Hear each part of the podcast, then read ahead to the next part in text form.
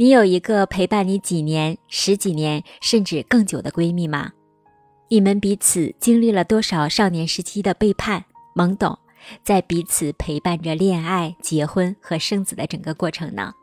你好呀，听声如见，我是新颖。今天向你分享的是美国当代的小说家克里斯汀·汉娜笔下的两个女人的故事。这个故事呢，也是作者汉娜母亲的真实故事。书中的凯蒂和塔莉从十四岁到四十岁，两个从青春懵懂的少女到人间冷暖自知的中年两个女人。凯蒂和塔莉呢，她们两个人性格完全不同，家庭背景也不同，但是相遇以后，在二十几年的时间里，却一直像萤火虫一样，用微弱的光温暖着彼此。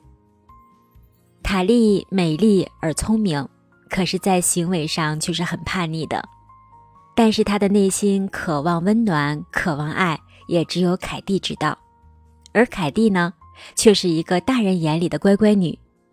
但是，也只有塔莉知道，凯蒂的内心里是充满了束缚感的。塔莉呢，从小和外婆相依为命，她十几年以来一直是在被母亲抛弃的阴影当中生活着。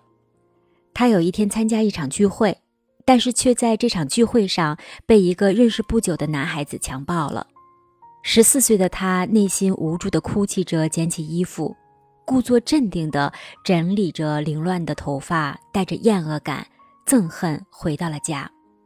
他恨自己，他恨自己的母亲，甚至憎恨这个整个世界对他的不公平。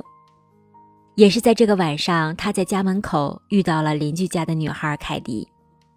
凯迪的出现给塔莉带来了一束光，凯迪呢主动的和塔莉说话，并给了她一个温暖的拥抱。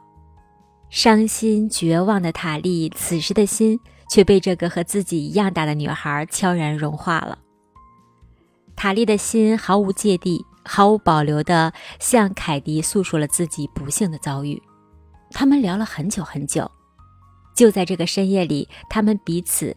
成了自己一生的好朋友。长大以后，塔莉呢选择了为事业拼命，那凯蒂呢向往着温馨的婚姻生活。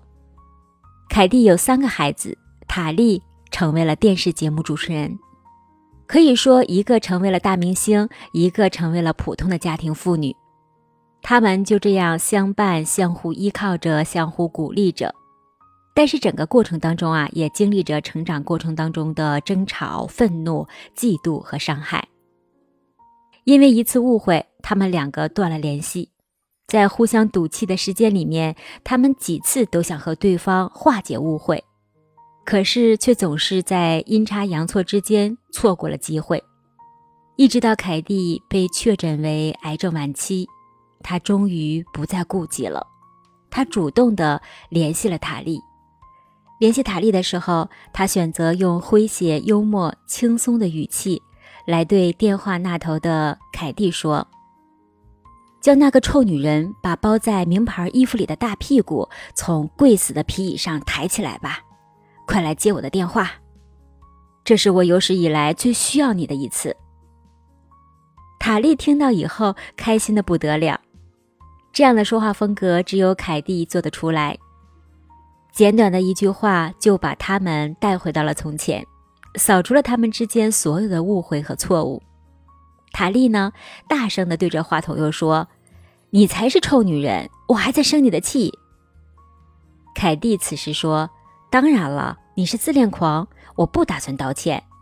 不过这些都无所谓了。”塔莉听了回复说：“当然有所谓，你早该给我打电话的。”对方的凯蒂保持了几秒钟的沉默，然后说：“塔莉，我住院了，圣心医院的四楼。”说完之后，凯蒂挂了电话，而电话另一端的塔莉呢，转身就冲出了家门，向医院飞奔而去。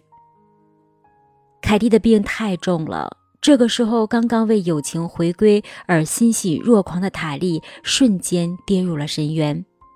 他无法原谅自己对友情的轻狂和忽视。他对塔莉说：“对不起。此时的塔莉感觉到流下来的眼泪深深的刺痛着自己的眼睛。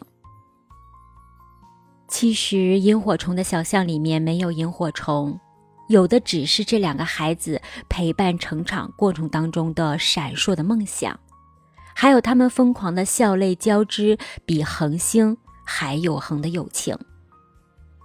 我和这本书的缘分呢，是在六年前的一次地铁上，在拥挤的车厢里，我看到一个漂亮的女孩手捧着这本封面满是萤火虫的书。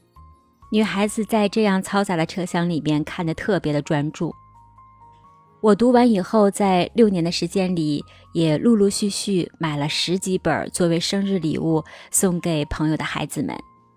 很期望他们在成长的路上可以遇见自己人生道路上的闺中密友，在他们的青春成长的道路上一路的互相扶持着，彼此鼓励，度过人生里的一个又一个考验。